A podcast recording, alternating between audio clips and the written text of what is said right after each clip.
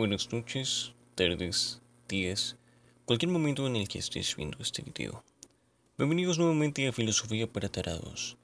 Después de bastante tiempo ausente, he decidido hacer un video que me habían pedido eh, hace bastantes meses. Eh, no recuerdo el nombre, pero dejaré aquí una, una captura para mostrar el comentario que me pidió hablar de esto. Eh, me quedará pendiente otro tema que también me había mencionado, pero comenzaremos con este.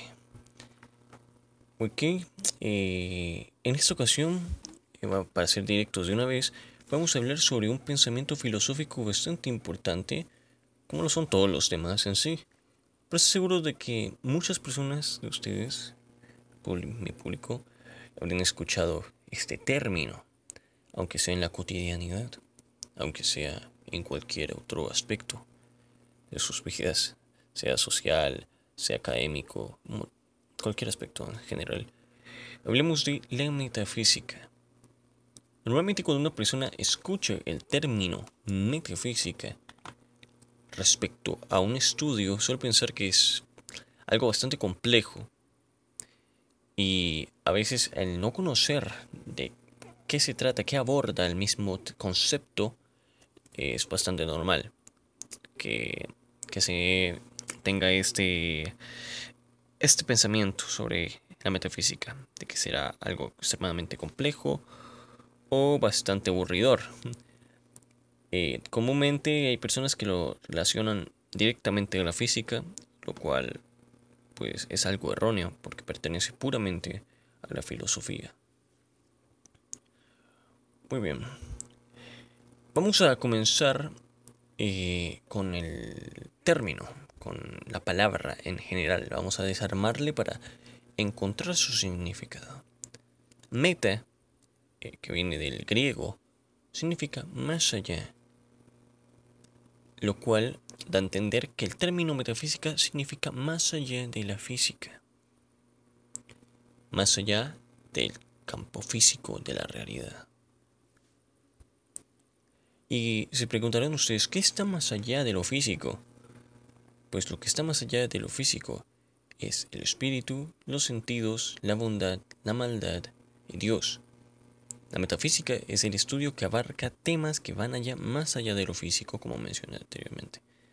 Uno de los principales referentes de la metafísica, históricamente hablando, es Aristóteles, el cual comienza su pensamiento metafísico abarcando temas más allá de la materia y el conocimiento del hombre sobre aquello que le rodea.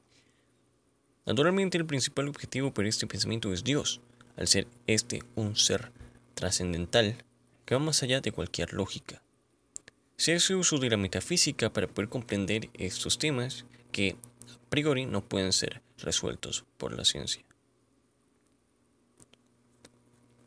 La ciencia no puede comprobar que Dios no existe, porque éste va más allá de la naturaleza y el pensamiento del hombre. Una razón por la cual la mayoría de los individuos que no están ligados a una deidad suelen irse al ateísmo, para luego comprender que éste, al igual que cualquier otro, otra teoría ideológica, tiene también sus fallas. Luego se genera el agnosticismo, el cual es un tema que también abordaré. Eh, si no es brevemente en otro video, será en algún video aparte. La metafísica se ve ligada a un pensamiento idealista naturalmente, pero hay que hacer una aclaración. La metafísica y el idealismo no son lo mismo. Pueden relacionarse, pueden estar eh, parcialmente relacionadas entre sí, pero no significan puramente lo mismo, no son sinónimos puros. Solo son dos términos que se pueden relacionar, mas no significan puramente lo mismo. Un filósofo bastante importante para el pensamiento de la metafísica podría ser Santo Tomás de Aquino, y tanto eh, metafísicamente como eh, idealista serían Kant, Hegel, entre otros. Muy bien, comencemos a hablar de las características y reglas que tienen el pensamiento de la metafísica. La metafísica, por un lado, estudia lo eterno. Lo eterno, lo que hemos mencionado anteriormente, es la bondad, la crueldad, el espíritu, el alma, el bien, el mal y Dios. Aquello presenta una naturaleza pura que no cambia, que permanece inmóvil, que permanece siendo la misma durante el desarrollo de la nuestra realidad. Son términos porque, como mencioné anteriormente, seguirá manteniendo el mismo estado durante la historia de nuestra humanidad. A través de nuestra historia, algunos aspectos han tenido más relevancia que otros, pero nunca dejan de manifestarse de la misma forma. Otros aspectos que posee la metafísica es el razonamiento lógico, que se ve muy, muy, muy ligado al pensamiento metafísico. El pensamiento lógico es el cual se encarga de pensar en base a principios lógicos que posee la metafísica. Este pensamiento lógico se divide en diferentes principios del método metafísico. Comenzaremos con los principios del método metafísico. El principio de la realidad o el principio de la identidad, para ser más exactos. Una cosa que sea idéntica a sí misma no cambia, Vamos a hacer un ejemplo muy claro. Un caballo es un caballo. Aunque este sea negro, marrón o blanco, no deja de ser lo que es un caballo. Otro ejemplo que haré es, por ejemplo, tú tienes una guitarra.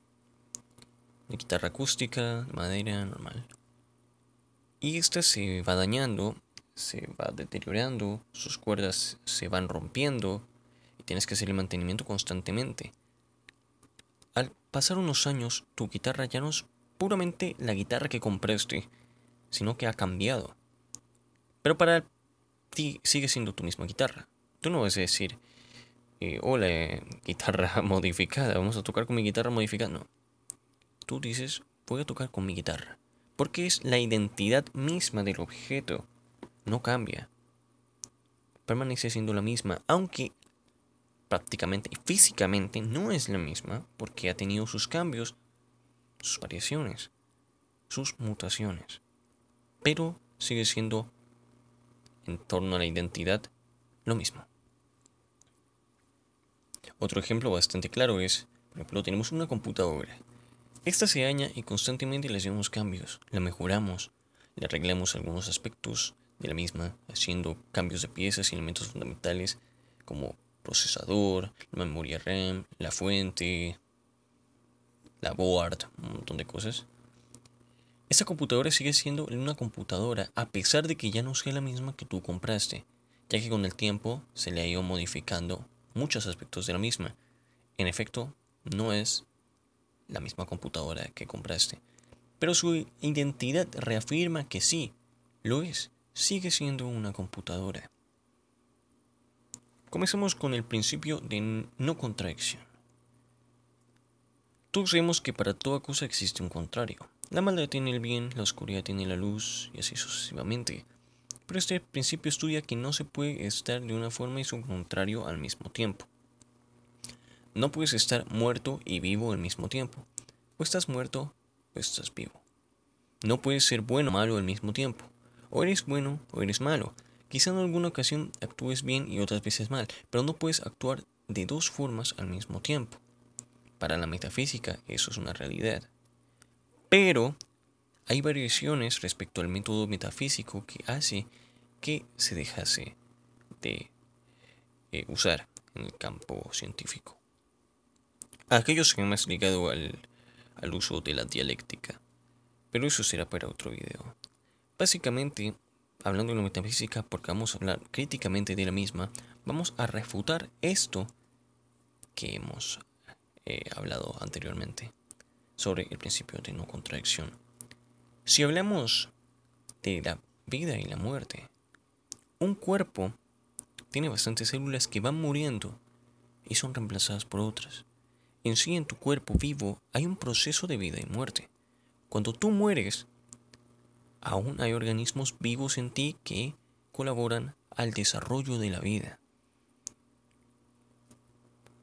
Otro ejemplo bastante increíble es que cuando mueres, y por decirlo así, donas tus órganos, prácticamente una parte de ti sigue viva en otra persona, por lo cual lo que está muerto es tu conciencia, mas hay partes de, tus, de tu cuerpo que no han muerto, que siguen aportando al desarrollo natural de la vida.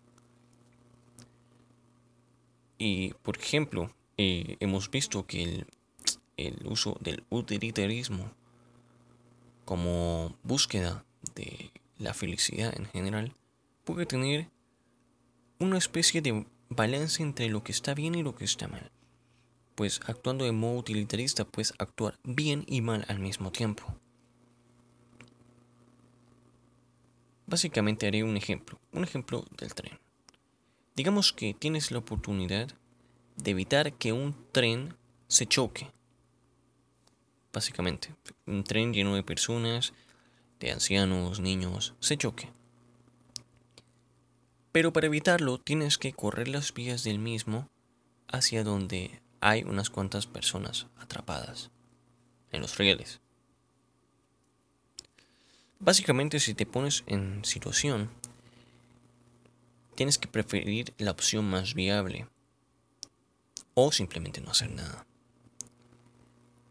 Al escoger la opción más viable sería obviamente, lógicamente, si nos referimos a una cantidad de vidas, salvar el tren sacrificando unas 5 personas, digamos. Salvando el tren que tiene alrededor, digamos, unas 100 o más. Pero prácticamente estás actuando bien y mal al mismo tiempo. Porque estás salvando 100 personas, pero prácticamente directamente estás asesinando a 5 personas. Lo cual moralmente está mal pero moralmente está bien lo que estás haciendo porque estás salvando a la gran, a una mayor cantidad de personas posibles. Pero estás actuando bien y mal al mismo tiempo. Seguimos. El principio del tercero excluido. Entre dos decisiones o posibilidades, no puede haber una tercera posibilidad. Elige sobre la vida o la muerte, mas no puede haber una tercera opción. Un ejemplo, alguna vez has invitado a una persona a salir y esta persona te dice, tal vez. Eso normalmente se dice para responder que no, sin ser visto una forma grosera o maleducada. Por final, esta tercera opción sigue siendo una de las dos mencionadas. El resultado es el mismo. Si dice tal vez y asiste contigo a la cita, entonces al final era un sí, con un pequeño lapso de tiempo. Pero si te dice que no, que tal vez, pero no asiste, aquello es un no, puramente termina siendo una de las dos posibilidades. O es un sí, o es un no. No puede ser un punto medio porque al final termina siendo una de las dos.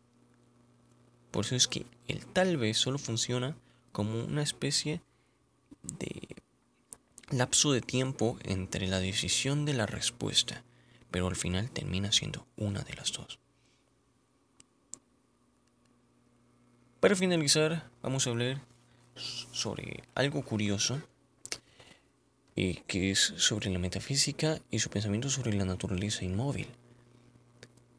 Este pensamiento es bastante cuestionable por la dialéctica en general, que hablaremos en otro video de ello, pero hoy vamos a hablar solo de la metafísica. La naturaleza es un conjunto de cosas definitivamente fijas. El mundo está absolutamente inmóvil, pues el movimiento es la ilusión de nuestros sentidos, los cuales pertenecen a nuestro espíritu. Es decir, el movimiento es una idealización. Básicamente, toda la realidad permanece siendo una simple idealización que existe con un sujeto. La realidad misma no existe sin el sujeto. Esta teoría, eh, especialmente la de la inmovilidad en el universo, fue sostenida por la escuela de filósofos griegos, los heliáticos, concepción del mundo que suele ser bastante incoherente y no se defiende actualmente, y es un absurdo para la mayoría de filósofos. Sin embargo, es interesante comprender esto. Es interesante comprender el uso del sujeto en esta situación. Pues para el materialismo, por ejemplo, como hemos hablado, es algo totalmente diferente. La realidad existe con o sin el sujeto, con o sin el yo. Pero para el idealismo y la metafísica, la realidad pura, la realidad misma, es simplemente una idealización de los sentidos, básicamente. No existen sin un sujeto. Esto es básicamente un estudio básico de la metafísica. espero que les haya servido. Espero que les funcione. En sea lo que sea que tengan que hacer, trabajos, simplemente estudiar por afición, por hobby, por decirlo así, o en cualquier cosa que estén realizando. Volveremos con más videos eh, próximamente, que tengo unas cuantas ideas aquí listas. Y poco más. Espero que hayan aprendido algo nuevo en esta ocasión. Y nos veremos nuevamente en otra ocasión, aquí en Filosofía para Tarados. Tengan muy buena noche, día o tarde. Hasta luego.